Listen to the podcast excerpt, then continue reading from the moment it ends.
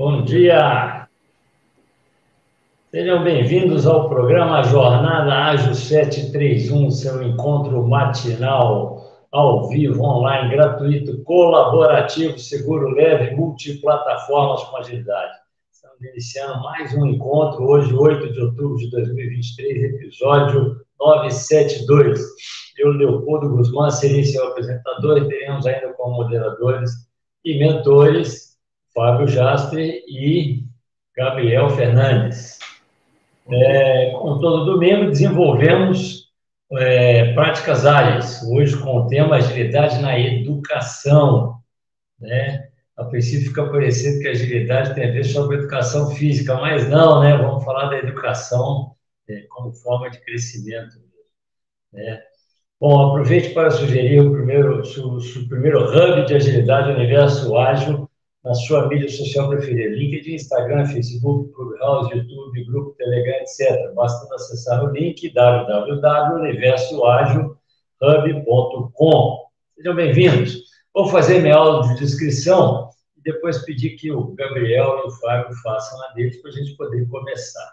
Meu nome é Leopoldo Guzmán, eu sou um moreno claro, olhos castanhos, estou de óculos, uma camisa polo dourada, bem sugestiva, né? Vamos ver se isso aqui dá dinheiro, se dá, dá prosperidade para a gente. E, e, e, vamos lá, né? Por favor, Gabriel. Bom dia, é, eu sou Gabriel Fernandes, é, um homem branco de óculos, cabelo escuro, castanho, e estou de polo azul escuro também. É, então, hoje a ideia é trocar, conversar com vocês um pouquinho sobre esse assunto, que muito me interessa. Legal. Muito, muito bom dia a todos. Eu sou o Fábio Jastre, sou homem branco, cabelos e olhos castanhos. Quem está nos acompanhando ao vivo aí, eu estou com uma camisa polo cinza e atrás de mim tem um belo cenário que é apenas uma fotografia, né? Não é quem me dera, né? é apenas uma fotografia, né? É, eu sou especialista em processos comerciais e desenvolvi minha carreira em franquias da área de educação. Então, esse assunto, Gabriel, eu não sou pedagogo, né? não sou da área de pedagogia, mas esse assunto também muito me interessa e quero agradecer aí o convite do, do time de domingo, né? comandado aí pelo Leopoldo, pela Liana, pela Ronana, pelo convite de participar hoje com vocês, viu? Vamos falar sobre agilidade na educação. Legal. É que eu já experimentei a sala de aula de várias formas diferentes. Fui professor do Senai, do, da FIENG, né, cursos técnicos, é, cursos de, de aprendizagem, é, professor na UNA, professor na Anguera, professor num curso técnico diretriz. Então, assim, ideal, né? Dei, dei treinamentos como consultor em várias empresas. Então, eu posso dizer que eu, eu experimentei um pouquinho de todo tipo de aluno, né? E vivi algumas épocas, né? É, acredito, então, que nós possamos fazer um trabalho bacana, porque eu sei que o Gabriel também já deu aula, né? E, e você está tá na, na, na, administração das escolas, que legal. Vamos lá. É, é, quando a gente fala de agilidade, a gente fala né, é, em velocidade na tomada de decisões. É, na mudança, né, de, de, de, dependendo do resultado, a gente tem é, aquela flexibilidade mais, mais, como é que eu vou falar, mais rápida para resolver, para encontrar o melhor caminho, né? O que, vocês sentiram da educação? Né? É, é, há um tempo atrás, é, nós éramos tidos como pátria educadora, né? Mas eu sei que numa estatística entre 130 é, países do mundo, nós somos o segundo pior. Como é que pode ser uma pátria educadora ter um resultado ruim? Né? O que me preocupa muito, porque é, quando a gente fala de educação, é, nós estamos falando da base, nós estamos falando de criar pessoas melhores com um mundo melhor. Né? É, é, não é brincadeira, é uma coisa séria, que, que demanda é, é, resultados rápidos e bons. Né? A gente não pode ficar persistindo no erro. O que, vocês experimentaram? O que, vocês viveram? O que, vocês acham né, do, que aconteceu, da, da, realidade que vocês tiveram? Vamos lá.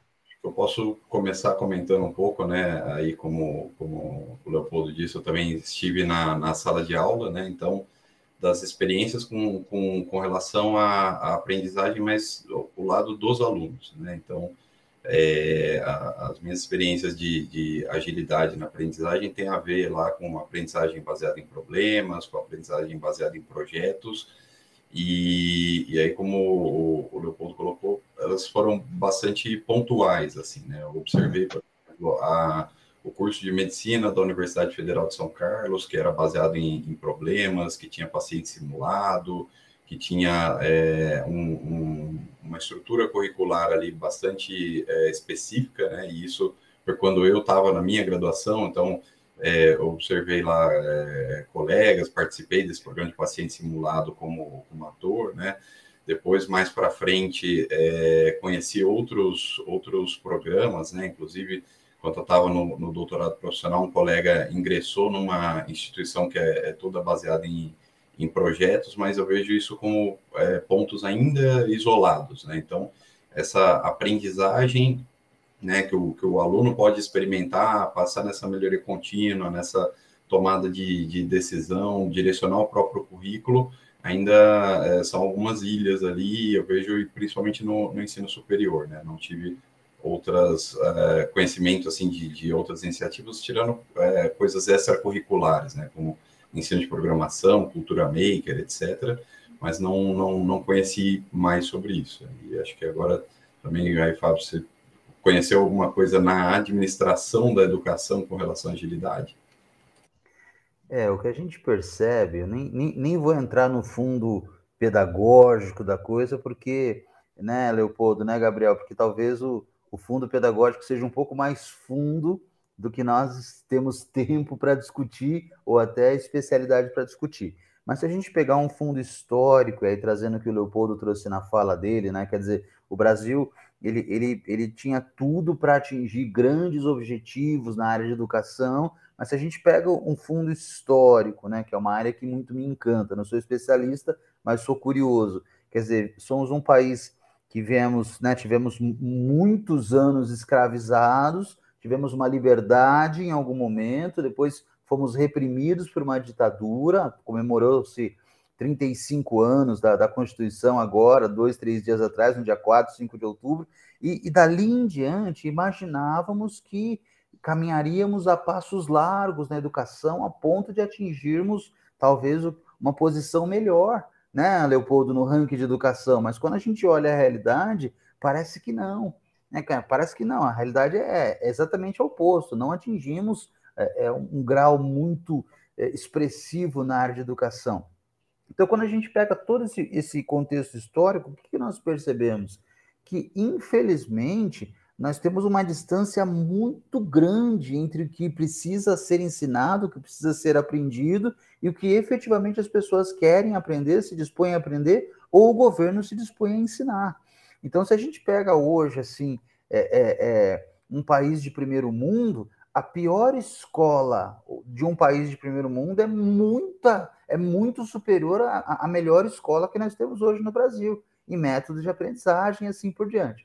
Então, quando a gente mergulha nesse universo, você percebe que é, as pessoas não conseguem. Quando a gente fala em agilidade, né? Quem é mais especialista no ramo sabe, agilidade é, é a tomada de decisão. É, é, por isso que é usar a tomada de decisão rapidamente para o orçamento, mudar o seu rumo, usar outras ferramentas e assim por diante. E o que nós percebemos hoje é, é o brasileiro, quando ele sai do exemplo, quando ele passou ali, sei lá, 12 anos, 13 anos ele não sabe fazer uma conta básica. Infelizmente, por Deus. Estou falando que, infelizmente, ele não. Ele vai para uma universidade é, tem um professor que fala assim, uma uni esquina qualquer, né? ele vai para uma uni esquina qualquer num curso de EAD, em dois anos ele tem um diploma superior. Mas ele não tem especialidade, ele não tem agilidade, ele não tem prática, ele efetivamente não aprendeu. E aí, quando você vai, por exemplo, a minha experiência é, um, é, é em cima de, um, de uma brecha que o governo não conseguiu fazer e aí ele abriu o tal do curso profissionalizante. Né? O Senai e o Senac, eles, eles entram para cumprir essa brecha. Quer dizer, a pessoa ele não vai fazer um curso superior, mas ele pode se tornar um profissional fazendo um curso profissionalizante. O Senai e o Senac normalmente cumprem bem essa tarefa. Nós conhecemos diversos profissionais que hoje são excelentes e saíram dos bancos do Senai, por exemplo, né? É, eletrônicos, mecânicos e assim por diante. Mas aí chegou outros cursos e onde eu comecei a trabalhar lá em 2007 com franquias redes de franquias da área de informática, é, inglês, é, é administração. É, só uma curiosidade, por exemplo, as pessoas que trabalham com folha de pagamento, departamento pessoal, não se ensina isso na universidade. Nem no curso de RH, nem no curso de administração, nem no curso de contabilidade. Eu sou formado em contabilidade. Então, então, essas pessoas, quando querem ter esse conhecimento, eles vão atrás de um curso profissionalizante. É para cobrir essa lacuna mas esse aluno ele vem tão despreparado é, como ser humano, tão despreparado a ponto de, por exemplo, só para contar uma experiência, é, eu, eu, eu, comecei em Santos, né? Comecei em Santos e as pessoas queriam lá, na, lá nos anos 2005 a 2010, queriam muito trabalhar no porto, né? Aquele boom da Petrobras, tal, tal, todo mundo ia lá para aprender inglês ou aprender administração. Cheguei numa aula de folha de pagamento, falei, bom, Folha de pagamento é número, folha de pagamento é cálculo. Vamos para um laboratório de informática, vamos abrir uma planilha de Excel, coluna 1, proventos, coluna 2, descontos, coluna 3, total, e fazer. Ninguém sabia fazer. 20 alunos, os 20 não sabiam fazer. E aí você pergunta, quantos de vocês, vocês querem trabalhar no Porto? Ok, quantos de vocês já estão matriculados no curso de inglês? Ah, não, a gente não fez inglês, nem vai fazer, então não vai. Vai trabalhar no Porto para carregar saco nas costas, não vai trabalhar no Porto na área administrativa, não vai trabalhar no Porto para trabalhar na Petrobras. Então, então é aí que a gente percebe que o Brasil ainda tem muito, muito a trabalhar para tornar isso mais ágil e, e, isso vem da parte interna da pessoa, né? Isso vem da, da, da pessoa olhar e falar, pô, eu estou precisando disso, eu estou precisando disso. Hoje tem uma facilidade muito maior. Outro dia eu estava num, outro dia eu estava num, num, num, Uber, né? É, conversando com o motorista, ele falou: não, agora eu estou fazendo um curso de, de programação, porque agora a linguagem é tal. Tô... Então você percebe que a escola não deu isso para ele, os, os, empregos que ele teve não deu isso para ele, o transporte de aplicativo não vai dar isso para ele, mas ele tem a oportunidade de, através né, de, um, de um aparelho como esse, parar e estudar. É, é justamente nessa brecha que o nosso país, infelizmente, ainda não se encaixou. É, e se nós olharmos o cenário atual, talvez é, 100 anos seja pouco, né, Gabriel, né, Leopoldo? Já falei bastante. Que, não acho não, não acho não. Nós temos exemplos no mundo, né? A Coreia do Sul, que, que deu uma guinada né? hoje é exemplo, e que começou não investindo na faculdade, mas na, na, educação de base.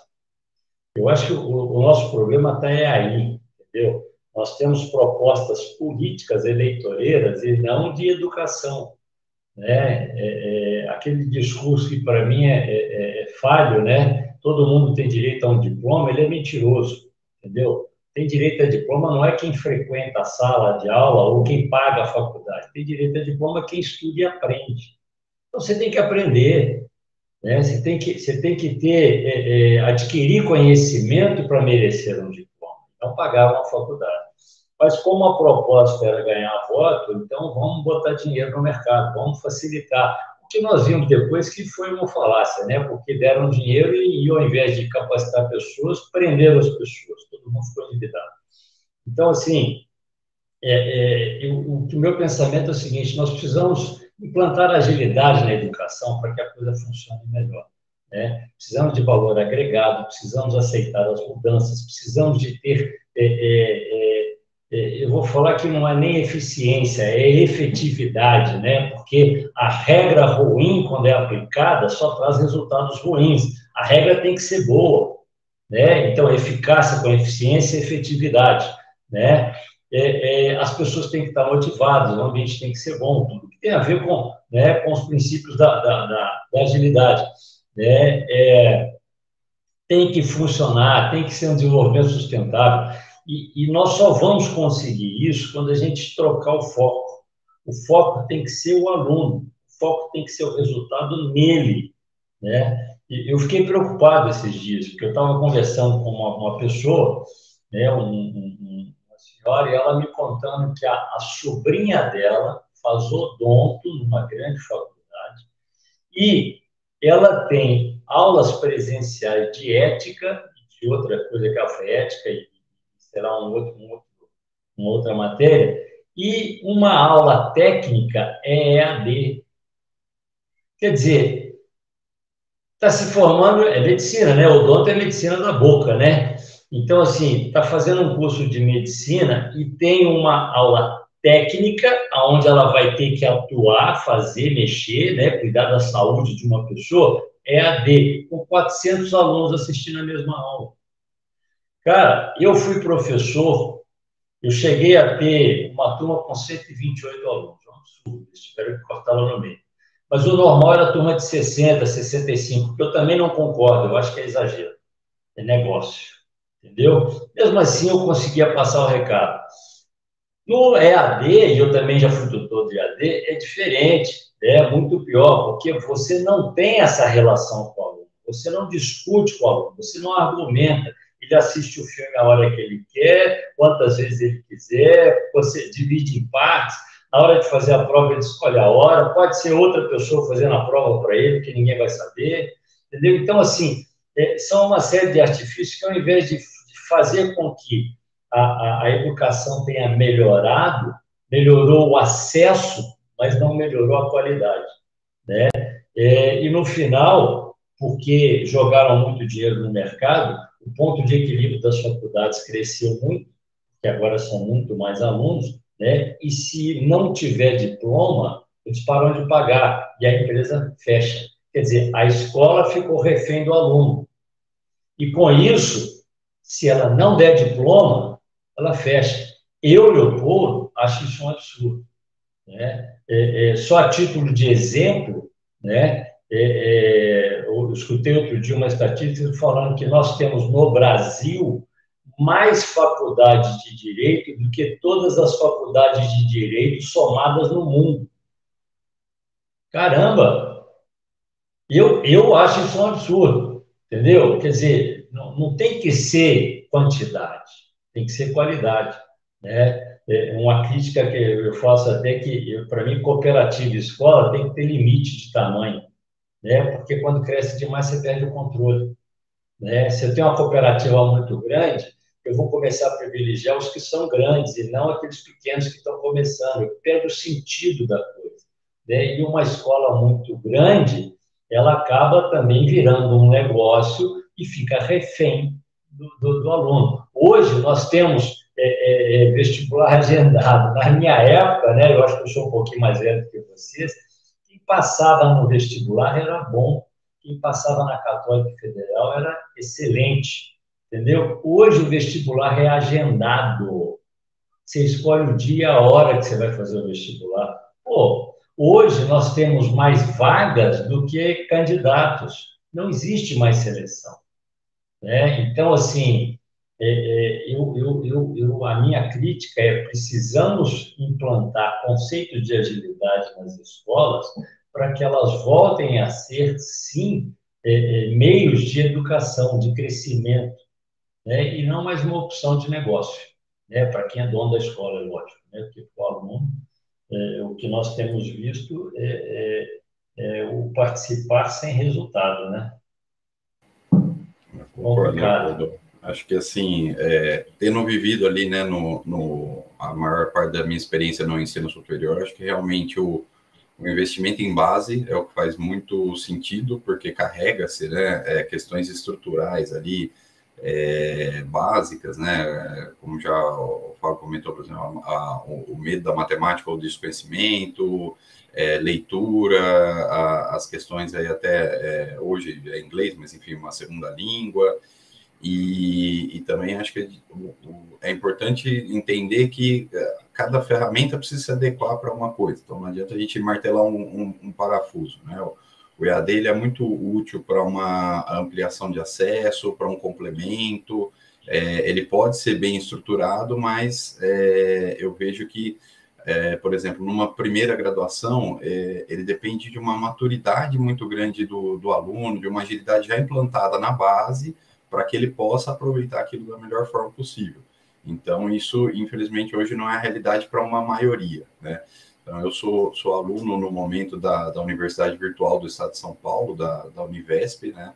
É, eu vejo que a cada ano eles tentam estruturar melhor, é, é, melhorar os cursos, são professores ali da USP, da Unicamp, da Unesp, que estão pensando educação ali, né, para tentar estruturar, mas eles ainda passam por grandes desafios ali de evasão, de, de acompanhamento, né, a, a, a, qualidade do, do, do, curso, enfim. Então, é, tem que ter muitas peças ali que se encaixam para funcionar muito bem, né? Por mais que haja um, um, um, grande esforço, por mais que haja muitas pessoas tentando trabalhar e, e, e colocar aquilo é, da melhor forma possível. Então, hoje ainda vejo o, o EAD como uma excelente opção para uma segunda graduação, ou para um complemento, ou é, é, para buscar ali é, alguma coisa um pouco mais específica. Uma especialização, né? Exato. E concordo também que a, a, questão da quantidade, do acompanhamento, isso também precisa ser, ser revisto, né? Para a massificação ali, é, a gente precisa chegar num, num, num, meio termo, mas que de fato, assim, o que vai habilitar tudo isso é, é a base. Então não adianta, hoje tem, tem muitas coisas, tem muito foco, né? É, para o topo, tem muito foco para o que vai trazer ali resultado mais imediato para o mercado, mas esse imediatismo ele não é sustentável. A gente precisa aplicar ferramentas é, é, corretas ali, ampliar a base, trazer esse, é, essa questão das pessoas aprenderem a aprender, né, é, entenderem a importância da educação ali para qualquer coisa, e as pessoas entenderem também que a, é, a, o momento, né, aceitar as mudanças, porque cada vez mais a carreira está se estendendo, né? E, e, e, não tem mais uma questão de é, quando, eu comecei tinha muito ah, mas qual que é o, o plano de carreira da empresa? Tal. Agora o plano de carreira é, é, nosso, né? A gente tem que manter a empregabilidade e tem que entender que a gente está cada vez mais tempo no mercado de trabalho. Então pode ser que a gente troque de, de, de, de linha, né? É, duas, três vezes, que faça uma segunda, uma terceira graduação, que mude de ramo, né, ou que tenha é, é, coisas paralelas. Então, essas configurações são cada vez menos lineares. Então, não adianta entender que, ah, não, é, eu passei no vestibular, fiz um curso, agora eu vou trabalhar naquela carreira, me aposento daqui a, a, a X anos e já está tudo definido, né? Isso é uma lógica que, que, que, tem mudado e que a gente precisa a, a, ter essa consciência para conseguir acompanhar e usar a educação como habilitador, né, para que isso não seja um problema para que a gente aproveite isso como oportunidade e esteja bem posicionado no mercado com, com essas possibilidades. É, eu, eu, eu, penso que é, é, eu, eu, fui, eu fui professor no, no bacharelado, no tecnólogo, na pós-graduação e técnicos. Então, eu experimentei um pouco de tudo. Eu, eu, vou te falar que eu até não sou, eu não vejo negativamente o tecnólogo de dois anos eu vejo positivamente, porque o que eu percebi nas turmas de tecnólogo é que são pessoas comprometidas com o que fazem, né? que muitas vezes chegam na escola querendo um diploma, mas são, são já, já estão na área, já estão atuando. Então, cabe ao professor trazê-los para a educação mesmo, né? Aqui, você não vai ter só diploma, não, cara. Eu vou te dar um pouco mais. Eu vou te dar conhecimento para você melhorar aquilo que você fala. É, é, eu lembro que uma vez eu tive um aluno que virou para mim, eu dava aula de gestão da qualidade, falou, professor, sua aula é muito bacana, muito bonita, mas papagaio velho não aprende, não. Eu brinquei com ele, assim, meu amigo papagaio velho aprende de dois jeitos. O primeiro deles é quando ele é esperto e tira proveito da situação, porque ele tem hoje um professor na frente dele que ele pode questionar pode fazer o que ele quiser. E o segundo é quando ele quebra, e se ele não for bom, Entendeu? Se ele tentar insistir no erro, ele vai quebrar de novo e vai morrer. Né? E aí ele volta no primeiro, ele tira proveito do professor que já está na frente dele. Tira o máximo desse professor. Porque só assim vai poder se salvar, né? voltar a existir, porque ele quebrou. Então, é, é, a minha sugestão para você é o seguinte: ao invés de reclamar, de achar que a, a prática é diferente da teoria, questiona, duvida mesmo, me coloca na parede, aproveita que eu estou aqui, você já está pagando, está pagando em conjunto, então é mais barato, porque se você quiser amanhã, eu também vou lá te ensinar, mas eu vou cobrar mais caro, porque agora vai ser individual. Né? Então, faça o melhor, meu amigo. Você já está aqui, em vez de bater papo, em vez de discutir, vamos conversar, vamos trabalhar junto.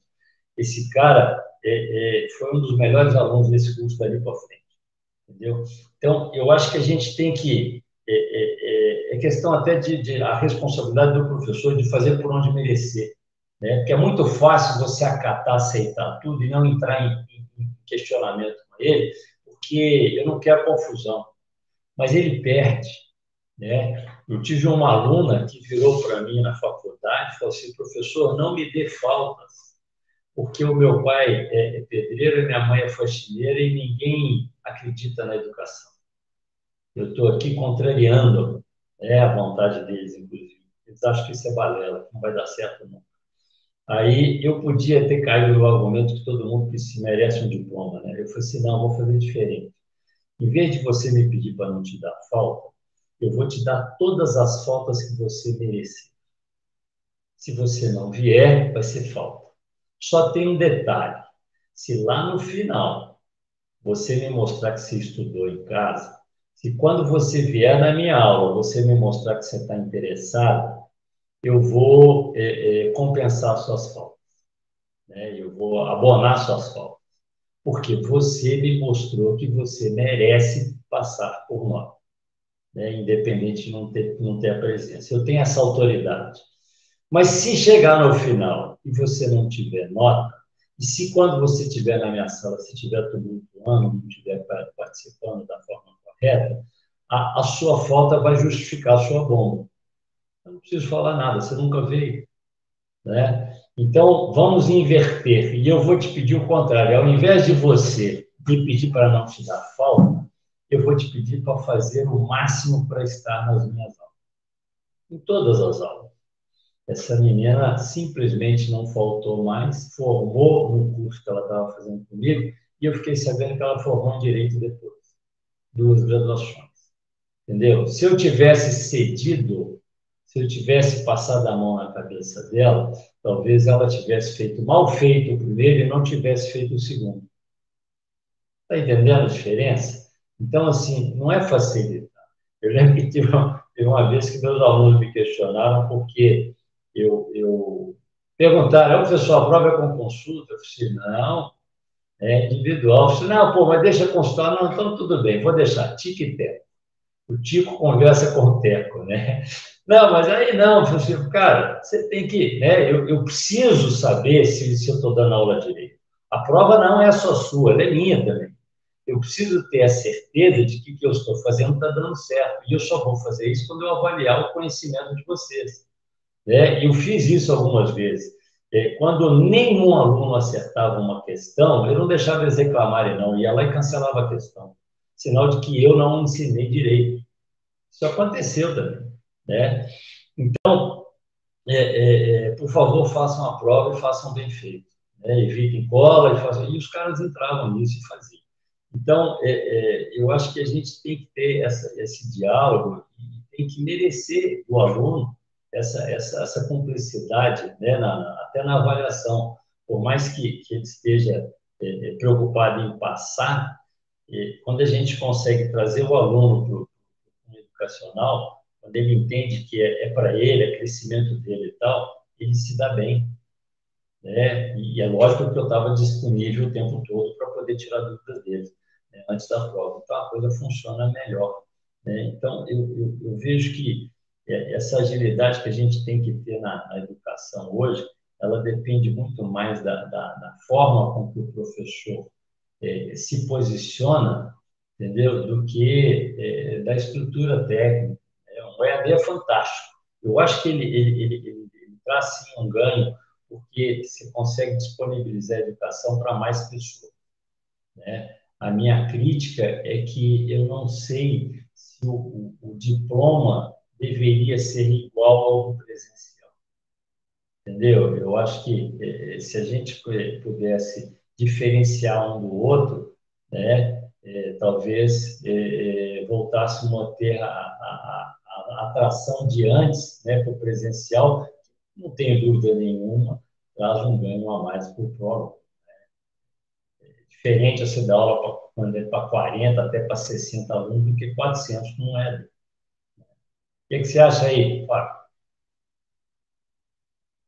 O assunto está tão, tão interessante que a gente fica aqui, né, ouvindo, absorvendo, são informações é, muito relevantes. Eu estava comentando com vocês sobre os cursos profissionalizantes, eles fizeram também essa mudança. Eles também tiveram que dar esse passo na que é um passo ágil. Então, hoje você vai num curso profissionalizante, é, a única diferença é que é, em vez de você ter um horário marcado com uma turma para todos juntos aprenderem PowerPoint ou todos juntos aprenderem contabilidade, ou todos juntos fazerem inglês, você tem uma sala de aula onde você tem um horário na sala de aula. E aí, lá na sala de aula, você vai fazer uma matéria no computador. Uma matéria EAD no computador. Ah, o aluno pode fazer na casa dele? Não, não pode fazer na casa dele, porque o sistema só funciona dentro da escola, obrigando o aluno a sair da zona de conforto da casa dele e ir até a escola acessar o programa lá da, da, da, da, da, da franquia, né? acessar o programa, a metodologia da franquia e fazer. E, e, e, o professor, dentro da sala de aula, tem um tutor, esse tutor vai ajudá-lo nas matérias que ele está fazendo, mas ele não é especialista. Se ele tiver com alguma dúvida, ele vai marcar uma, ele vai marcar uma aula, um bate-papo, um tira-dúvidas direto com o professor específico daquela matéria que a franquia já tem contratado. Foi uma sacada, assim, muito interessante. Tanto é que é um mercado que ainda não parou de crescer, por incrível que pareça. Justamente, Leopoldo, por conta desse pensamento dessa sua aluna, dos pais dela. Para quê? Eu não precisei estudar, eu ganhei a vida, aposentei, trabalhei como faxineira, como pedreiro, como, né? E não tem nada de errado nisso. Eu não estou falando que é errado né, dessas informações. Eu estou falando que o, o, o, pensamento daquela geração dos baby boomers lá, né, e que depois entrou na geração X para quem gosta aí, era um outro pensamento. Hoje a gente tem uma, uma, molecada com uma agilidade um pouquinho maior, alguns já sabem o que querem, outros são altamente influenciáveis pelo, né, pelo, é, é, é pelo seu ambiente, por assim e, e, e assim por diante. Agora, quando a gente. Já são 8 e 3, 8 e 4, depois eu vou passar para você fazer o reset. Mas quando a gente mergulha, né? é, quando a gente mergulha, quando a gente mergulha um pouco mais fundo no mercado de trabalho, é aí é que está o problema. Né, Gabriel, né, Leopoldo? Quando a gente mergulha um pouquinho no mercado de trabalho, o mercado de trabalho precisa de alguém para trabalhar em São Paulo e essa pessoa precisa saber pelo menos um Excel avançado. Você tem dificuldade de encontrar. Essa pessoa precisa saber pelo menos uma linguagem de programação básica, você tem dificuldade para encontrar. Essa pessoa precisa saber pelo menos se comunicar em inglês e espanhol, você ah. tem dificuldade para encontrar. É, é, é, aí que, é aí que a gente, é na base da pirâmide que a gente encontra esse problema.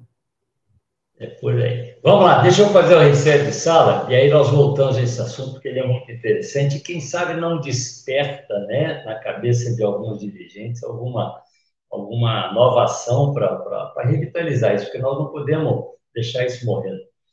Bom, é, estamos no programa Jornada Área 731, seu encontro matinal com agilidade, 8 de outubro de 2023, episódio 972, domingo, com o tema Transformação Ágil, Agilidade na Educação. Eu, Leopoldo Guzmán, Gabriel Fernandes, Fábio, Fábio Jastre, né? É, falando sobre né, as experiências que tivemos né, com, com, com a educação, né, trabalhando é, não só na frente como professor, mas também é, é, na retaguarda, né, vamos falar assim, na administração. Bom, é, é, eu me preocupo muito, cara, porque, na verdade, quem seleciona no final é o mercado, né? Não adianta nada você ter um diploma debaixo do braço e, e não ter resultado. Né? É, eu lembro que uma vez eu levei um caseiro meu para fazer um curso de apresentação de cavalo em pista. É, o Senar é uma das instituições que fazem, eles dão cursos fantásticos, muito de qualidade fantástica, de graça para quem é do meio rural. E, e eu criava cavalo na época, levei esse cara. E ele, no final, me agradeceu muito, falou assim, cara, eu nunca tive um diploma, né? Esse é o primeiro diploma da minha vida, obrigado e tal. Aí a minha resposta para ele foi o seguinte, meu amigo, papel aceita tudo. Diploma você bota na parede, fica até bonito, pode até abrir porta, entendeu? Mas tem uma coisa melhor do que o diploma. Se as pessoas chegarem aqui, olharem para os meus cavalos, eles estiverem aprumadinhos, estiverem bonitos, apresentáveis, né? Se, se aquilo que você aprendeu, você conseguir aplicar aqui, ninguém vai perguntar se você tem diploma, vai perguntar quem foi que fez. Tá? E se tiver o diploma, mas estiver tudo desorganizado aqui, tudo bagunçado, né? Cara, aquele papel perdeu valor. Então, não é o papel, mas é o que você vai fazer como, né, com a consequência de ter né, participado, de ter aprendido, que vai fazer essa diferença. Né? O diploma abre porta, mas não te, sustenta, não. Então, eu, eu, eu tenho essa preocupação. Eu acho que a gente, principalmente quando está dando aula, a minha preocupação não é de cumprir o horário, não é o de, de, de passar o A minha preocupação é de transformar vidas, né? porque é, é, o resultado tem que vir dessa mudança. Né? É, é um princípio da agilidade é resultado. É, a, a, o que você faz tem que funcionar, né? tem que ser bom, né? não é fazer por fazer. Então, eu, eu, eu, vejo isso hoje. Eu acho que a gente tem que, que, que revitalizar isso, entendeu? É, é, dar reconhecimento para quem faz isso, mérito, né? reconhecer o mérito da, do bom professor. Né? É, porque senão nós vamos é, é, continuar não tendo a classificação esperada, é, principalmente porque fala-se que há um grande investimento. Será? É, eu tenho minha dúvida. Enquanto o Leopoldo falava, me veio aí a, agora né, a, a minha atuação também. É, eu sou coordenador de, de, de TI, né, numa multinacional aí do, do ramo de telecomunicações, e estava pensando no, nos estagiários, né? Então, é uma coisa que, é, pelo menos a, a, na área de TI ali, específica, né, na, na multinacional, é, abriu-se grandes programas de estágio recentemente, e aí recebemos muitas pessoas né, de, de, tecnólogos é, EAD, né, que, que ali, principalmente durante a pandemia, início da pandemia, quero mudar de carreira, né? Então, aí todos esses, esses comentários aí do, do da experiência do Leopoldo com, é, com, com, alunos, né, com, com caseiro, enfim, a gente percebe isso também, né? A, a, as pessoas ali têm, é, muitas vezes vêm nessa ilusão, ah, não, eu vou mudar de carreira porque é, TI dá dinheiro, vai ser fácil, eu entro num curso de dois anos e, e, e saio muito bem, né? E, e já tô, tô resolvido, mas assim, o que, o que sustenta, né, o que mantém não é, é, é ter o diploma ou não, então assim, a, a gente valoriza muito, é, mesmo estando ali numa área que é, é, demanda hard skill, né? Demanda é, conhecimento ali de, de, programação, de conhecimento de matemática, etc. O que sustenta a médio e longo prazo são os soft skills, né? Então é a habilidade ali de, de conversar, de entender o problema, né? E aí a gente vê que é, alguns, né? Mesmo passando, mesmo é, é, tendo se dedicado, tendo é, corrido atrás, passando num, numa seleção ali, estando no estágio, ainda caem numa zona de conforto, às vezes, ah, mas precisa ir presencial, né, no, no, no estágio, precisa, né? Não, não, não dá para ficar 100% ali, a gente precisa ter uma troca, um aprendizado, e aí também de, de o, o que a gente tem buscado é estruturar, né, dentro do, da, da, das experiências do estágio ali, trazer, né, expor mais mais coisas para que é, eles entendam essa, essa importância, essa, essa necessidade. Então, tem a qualidade do professor e aí dentro do, do, do mercado isso também acaba é, a pessoa precisa demonstrar ter esse interesse e essa busca né, para que ela se mantenha ali e cresça.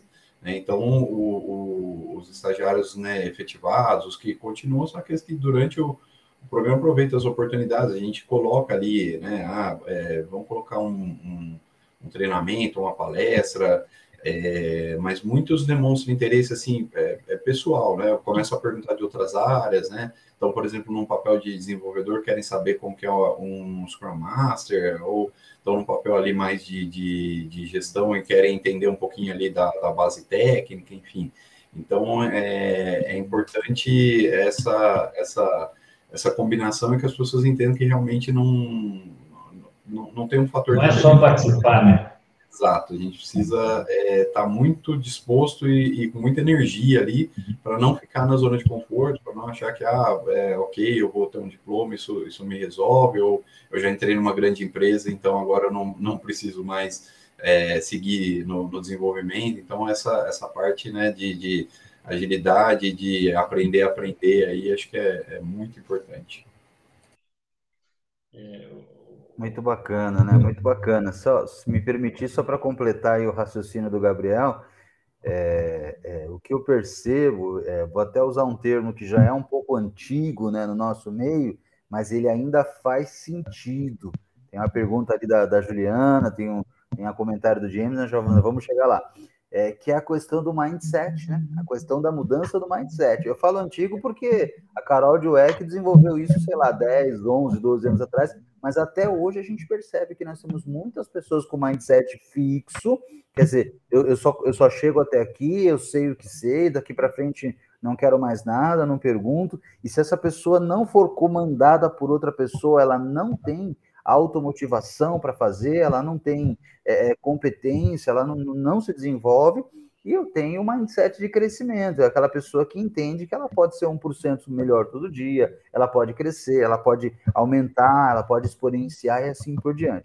Eu queria trazer um outro exemplo, antes a gente passar a palavra para o Leopoldo para responder as dúvidas dos nossos, dos nossos ouvintes, é, só para voltar naquele, naquele quesito de, de, educação, de universidade que nós falamos no primeiro bloco, uma coisa que eu sempre falava quando eu morava no litoral é que faculdade pública era para quem pudesse estudar mais e faculdade particular é para quem é para quem estudava menos. Era mais fácil de passar na particular, é mais fácil de fazer o EAD e na pública é mais difícil.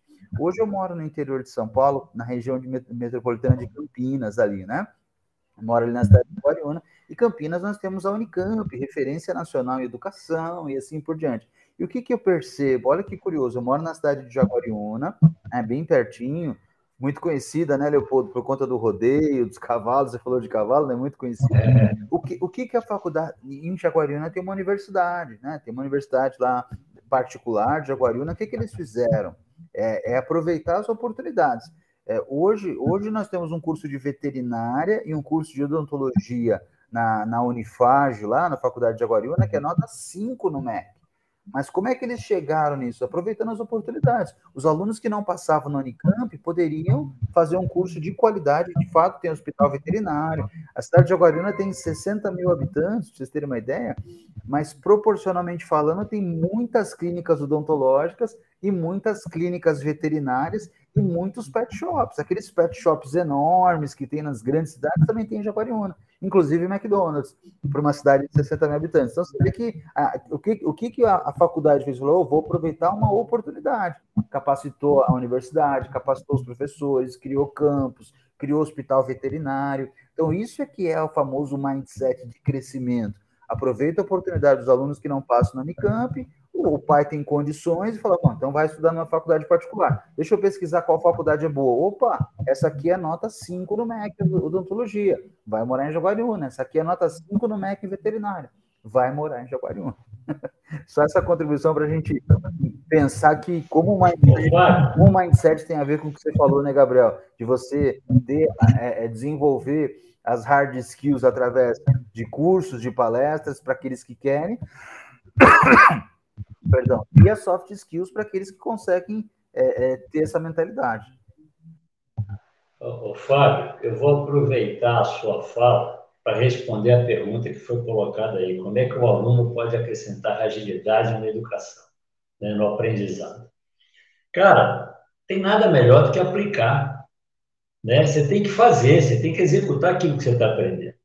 Né? É, tem um ditado muito bacana que fala que o cara estudou tudo, lê, estudou, leu tudo sobre né, livros, literatura e virou um escritor. É, é, estudou matemática e virou matemático, né? Estudou natação e morreu afogado. né? Porque tem coisa que você não pode só estudar, você tem que nadar, né? Você tem que cair na piscina, você tem que aplicar.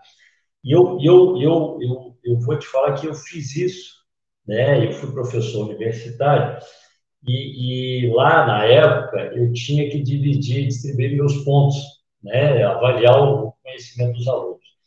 E, e o que, que eu fazia? Eu tinha um trabalho que era com todos os alunos, grupos, né? valendo 10 pontos, uma prova valendo 20 pontos, e eu tinha 20 pontos para distribuir como eu quisesse. E aí o que, que eu fazia? Eu dava um, um, um estudo de, dirigido. Eu fazia 50 perguntas da matéria eu pedia que meus alunos respondessem manuscrito. Não podia ser computador né, Ctrl-C, Ctrl-V, não, os caras tinham que escrever. E aí eu tinha críticas, né, eu falei, pô, Leopoldo, né, tem 10 anos que eu não escrevo nada, tudo no computador e tal, vou ter, vai ter que fazer. A única condição que eu imponho é essa, tem que ser manuscrito. Se você me entregar o trabalho, você ganhou 20 pontos. Aí os caras, pô, mas não sei o quê, mas pode fazer em grupo, cara, pode ser igualzinho do seu colega. Eu só quero que cada um me entregue o seu. Se você está copiando, você está estudando. Se você está discutindo, você está estudando. É, eu gosto que se a mãe fizer e o cara levar, eu vou dar os 20 pontos. Mas na prova eu vou ver que ele não fez, porque ele não vai ter né, o, o conhecimento que ele adquiriu estudando. E aí eu ainda brincava com ele, eu falo a coisa seguinte, aqui, se você tiver um namorado, uma namorada que entenda mais de qualidade do que eu, esquece o trabalho, não precisa fazer não. Vai namorar, porque o que eu quero é que você aprenda. Se você fizer uma prova boa, eu vou duplicar a nota da prova. Não quero o seu trabalho, eu quero que você estude. Esse é um caminho, né? Você aplicar o conhecimento, você avaliar, né? Você, você, você responder a pergunta sobre a matéria. E aí, é, é, eu liberava o cara do trabalho. Eu ia duplicar a nota da prova, que é o resultado do trabalho. Acabou. Né? Então, assim, eu, a, a, resposta é aplique. Né? A gente, quando a gente aplica o conhecimento adquirido, você tem duas respostas. Tá? Deu certo, e na maioria das vezes isso acontece, porque teoria não é ruim. Teoria ruim a gente não ensina, ela morre. Né? Ou não deu certo e você tem argumentos você vai me trazer o porquê de não ter dado certo. Na grande maioria das vezes, vou falar que é, é 100%, não é maioria, é 100%, alguma coisa faltou, porque teoria é boa. Esse argumento de que a teoria é diferente da prática, a minha resposta é a sua prática é diferente da teoria. Porque teoria é só o relato daquilo que foi feito, que deu certo, que se você repetir vai dar certo de novo, é receita de bolo. Se eu não aplico, eu não tenho argumento. Se eu aplico, eu descubro o que, que faltou. E se eu fizer de novo e colocar todos os ingredientes da teoria, tem que dar certo, porque ela é boa. Então, eu não, eu não acredito que seja diferente, não. Eu é que não estou aplicando. Eu posso não querer aplicar a teoria e fazer o que eu tenho que fazer. Na maioria das vezes, você chega na teoria, porque você reinventa a roda, você reinventa a teoria, porque você vai na tentativa e, né, e erro, erro e, e, mudança, e aí entra um mindset de transformação, né? Você não aceita o erro, você coloca um ingrediente a mais, você faz alguma coisa diferente, e acaba que no final você chega no que dá certo. E o que dá certo, você vai olhar, é a teoria que estava lá escrita, mas que eu não queria ler. Né? Porque ela só vinga, só perdura se for boa. Né? Então, assim, eu não tenho dúvida nenhuma de que, que teorias são boas, mas eu tenho que aplicar. Então, a resposta é aplique, execute, faça, né? Porque aí, ou você acerta e valida, ou você tem argumentos para discutir, e lá na frente você vai validar também, porque não tem outro caminho. O que, é que vocês acham por aí? É, esse é o, é o método científico, né? Lá do, do Descartes, lá, né? A base de, de tudo. Acho que é, eu concordo, e aí só complementando, né? Acho que é, uma coisa importante, né? Que eu, que eu sempre gosto de enfatizar, agilidade não é só com relação à velocidade. Né? Então, não confundir é, ter um aprendizado ágil com aprender rápido. Isso acho que são coisas diferentes. Aí, a, a, minha leitura, né, é que a, a, principal base da agilidade, ou uma das principais, é o Lean. Então, o Lean fala sobre melhoria contínua, né, então, o que a gente precisa é, para tornar um aprendizado mais ágil é exatamente isso, essa experimentação, né, as entregas é, é, menores e ter esse ciclo de feedback né, esse ciclo de realimentação ali do, do, do processo. Então, é, se a gente pretende, por exemplo, ah, eu, eu gostaria de, de aprender um, de, de, entrar numa carreira nova, de fazer uma coisa, vamos fazer uma experimentação, né? vamos é, é, fazer um curso livre, fazer um projeto pessoal, é, fazer um estágio, fazer uma coisa menor, né? E aí avaliar se é realmente aquilo, porque às vezes você vai experimentar aquilo, vai testar, né? Ah, olha, eu fiz aqui, eu, eu gostaria muito de aprender eletrônica, nossa, mas aí eu fiz, aí deu muito trabalho, e eu me desinteressei, eu não consegui terminar o meu projetinho pessoal. Às vezes você estaria investindo é, é, num numa graduação, num curso, querendo mudar um monte de coisa que você perceberia isso muito mais tarde, né? Perceberia isso muito depois. Então, acho que é, tornar o aprendizado ágil é entender essas formas de é, é, ter esses ciclos mais curtos, de ter essas entregas, de buscar o que agrega valor, né? E, e aprendendo coisas ali que, que faz sentido, aplicando e já ir direcionando, porque às vezes no meio do caminho você descobre, ah, beleza, não gostei de eletrônica, mas eu gostei da parte de programação. É, não gostei de, de eletrônica, mas conheci um, uma outra coisa aqui, porque eu estava aplicando um, um, um, projeto numa área, sei lá, de, de administração, para uma outra área, e ok. Então, é, tornar o aprendizado ágil, para mim, é essa questão, trazer esses ciclos é, de, de melhoria contínua, de entender que a gente vai estar sempre aprendendo, e que a gente pode ir direcionando esse aprendizado aí de diferentes formas. O Gabriel. Só complementando, complementando aqui, Leopoldo, rapidinho, complementando o que o Gabriel comentou, quando a gente fala em agilidade, né, nós sempre vamos pensar em evolução né, e, e, e, aprendizagem constante. Né? Vamos, esses termos eles sempre vão estar, é, quando a gente fala em agilidade, sempre, sempre vai falar de evolução e aprendizado constante.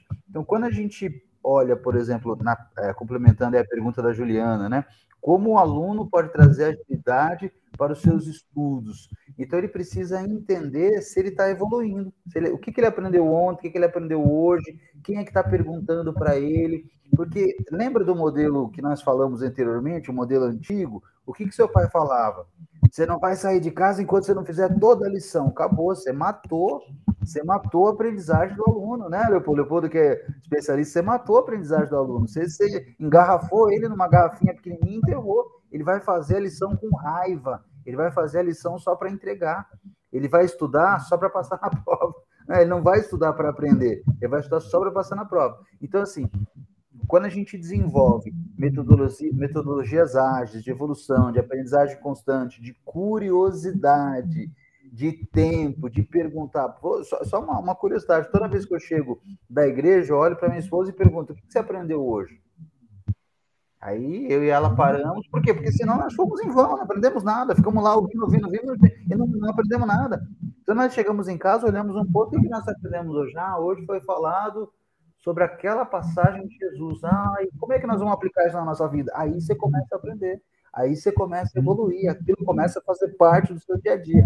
Fala, pô, valeu a pena eu ter ido, valeu a pena eu ter, pô, aquela passagem que, falando do contexto religioso, só para só exemplificar, né? Aquela passagem, o padre falou daquele jeito, nunca tinha pensado desse jeito. É realmente que interessante. Já li esse versículo 718 mil vezes e não tinha percebido é, é, essa informação, porque você vai aprendendo, vai aprendendo. E o aluno, e o aluno, gente, é, é, isso é importante, tá? Nós que somos da área de educação, se você não despertar a curiosidade dele, ele não vai aprender. Então, quando eu ia dar aula de folha de pagamento, folha de pagamento é cálculo.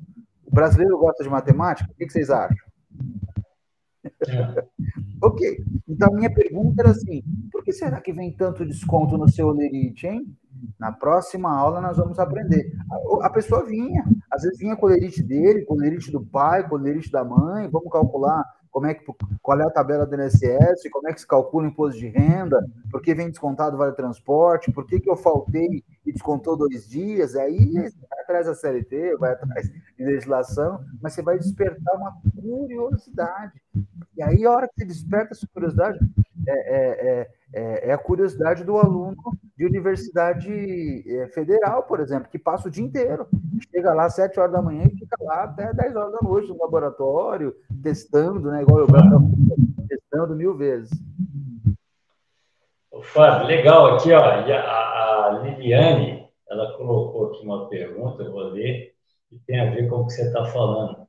É, e o estímulo para instigar os alunos para ter e manter o aprendizado contínuo, experimentar, errar, aprender e tentar novamente, seria uma forma de já ir alternando o mindset para se adaptar e resiliente às diversidades da vida.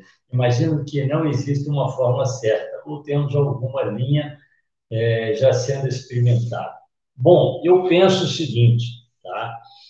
Que, que se, não, se, não, se o professor, né, que antigamente tinha autoridade e hoje ele tem que ter poder, se ele não for aceito pelo aluno, se ele não conquistar o aluno, se ele não conseguir passar para o aluno o porquê daquilo, né, a, a teoria tem que ser aplicável. Ele, ela, a matéria fica desinteressante. Né? Você falou de matemática, aí tem um livro muito bacana, chama O Homem que Calculava. É, o cara é, conseguiu colocar num livro é, um, uma forma diferente da gente enxergar a matemática. Ele, ele, ele, decidia os problemas do dia a dia através da matemática. Ficou muito mais interessante, entendeu? Não é uma coisa fria, né? Então, assim, eu acho que o nosso desafio como professores é esse, é, é de dar ao aluno a percepção do porquê daquilo, né, da praticidade da matéria, para que ele se interesse. Mas aí eu vou colocar um ponto anterior a isso tudo. Tá? É, tem uma frase bacana que fala o seguinte, que a necessidade do fazer gera a necessidade do saber. Você não vai estudar, eu nunca fiz curso para pilotar foguete, porque eu não tenho a menor pretensão de, de pilotar um foguete. Então, eu não busco isso, mas eu, eu gestão, liderança, coisas que eu aplico, que eu desenvolvo, eu estou sempre atento a isso. Então, é, é, você tem que ter uma necessidade para buscar um conhecimento. É, e, e, hoje fala-se muito essa palavrinha, e eu acho que ela tem que ser é, é, validada a cada dia, tem que ser mais é, reconhecida, que é o tal do propósito. Né? A gente tem que é, reconhecer o propósito de cada um e promovê-lo, multiplicá-lo, é, é, é, influenciá-lo a seguir o seu propósito. Né? Propósito não é fim, propósito é começo. Todo mundo tem uma proposta de vida. Se você tem como propósito atuar na área de saúde, entendeu? Não adianta eu querer que você seja um engenheiro né? Você vai ser um engenheiro frustrado. Então, é que seja na área de saúde, né? Eu costumo dizer que quando você identifica o que, que você vai fazer, né? Porque eu posso ser um psicólogo, pode ser um médico, pode ser um farmacêutico, na área de saúde, né? Quando eu identifico o que eu vou fazer dentro desse propósito, o meu propósito vira missão, né? E aí existe um caminho contínuo né, que, que agrega, né, uma parte agrega na outra, e você acaba construindo um bom profissional dentro daquilo que já é seu. Né, e que tende a dar certo porque você está propenso a isso. Né? E aí nós, nós entramos com esse, esse, com esse conhecimento, com esse trabalho de convencimento da pessoa, de acrescentar todos os dias um pouco mais de conhecimento, para que ele possa fazer mais com menos, fazer o melhor. Né? É, é, eu acho que o caminho é esse. Né? Uhum. É, é olhar para a educação não como um negócio, mas como um, um, um, um, caminho de crescimento. Porque nós precisamos de bons profissionais. Né? O, o, o, objetivo não é o diploma, o objetivo é transformar vidas complemento rapidíssimo, né? Eu volto lá para aquelas ilhas que eu citei no, no começo, então, o fim da pergunta, né? Se já temos alguma linha sendo experimentada, as que eu conheço são Problem-Based Learning, Project-Based Learning, né? Então, aprendizado baseado em problema ou baseado em projetos, que é exatamente isso, colocar um desafio né? E aí, com esse propósito, as pessoas construírem uma linha de raciocínio em volta para resolver aquilo. E aí, isso acho que é uma das formas de estimular e que eu vejo que já estão mais estruturadas aí até para o ensino superior. E a coisa funciona. É, eu, eu, eu, eu, eu sempre dei aula de gestão. Né? Eu acho que a agilidade faz parte da gestão. Né? Porque a gente né, tem que dar, é para dar certo, não é para fazer por fazer. E, e, quando eu ensinava mais, que é uma, uma, uma ferramenta de solução de problemas, método de análise de solução de problemas, eu brincava com meus alunos da seguinte forma: eu quero que vocês desenvolvam uma solução de um problema. Agora, esquece, cara, coisa séria. Eu quero que vocês brinquem, né?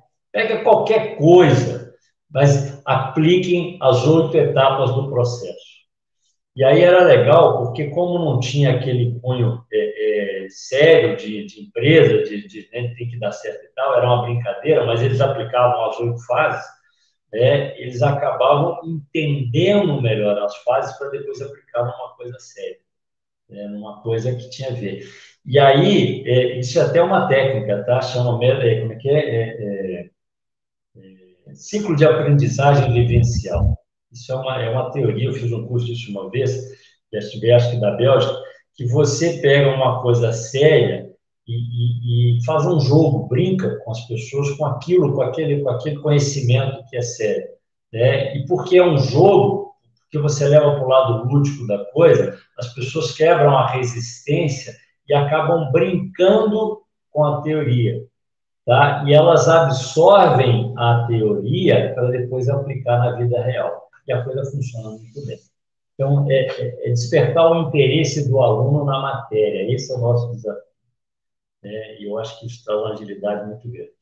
Bom, 8h33, já passamos do, do, do final, vamos fazer ela para ser 8h31. Então, vamos fazer um fechamento, né? Vamos cada um aí dar uma dica né, de como é que você pode agilizar o seu aprendizado, né? Vamos trazer para o lado do aluno. O que, que você pode fazer para agilizar o resultado né, numa sala de aula, no seu dia a dia. O que vocês acham?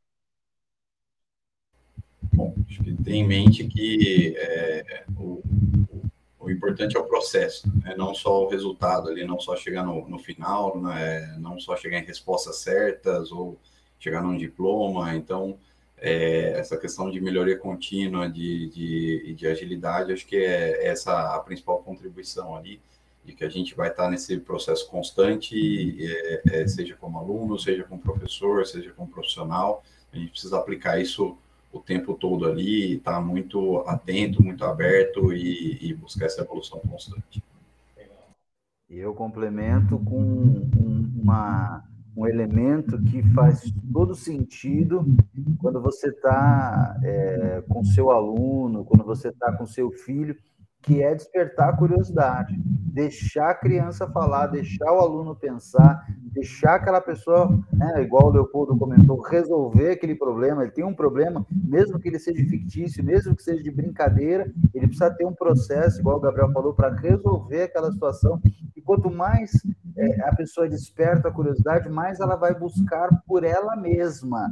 E quando ela busca por ela mesma, ela, ela sai daquele mindset fixo e começa a crescer começa a crescer, começa a fazer cursos, começa a ler matérias, começa a se interessar por outras informações, começa a achar soluções para problemas que ela sempre teve e achava que aquilo não era com ela, não era para ela, não era a vez dela, não é comigo, e ela começa a achar novas soluções.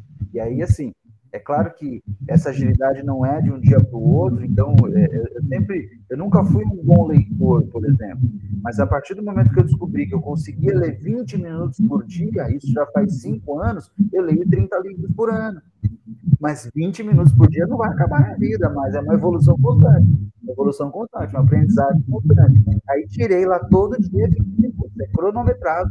Parou o tempo, eu paro, eu estou lendo, marco e continuo amanhã. Bom dia, pessoal. Ótimo estar com vocês, viu?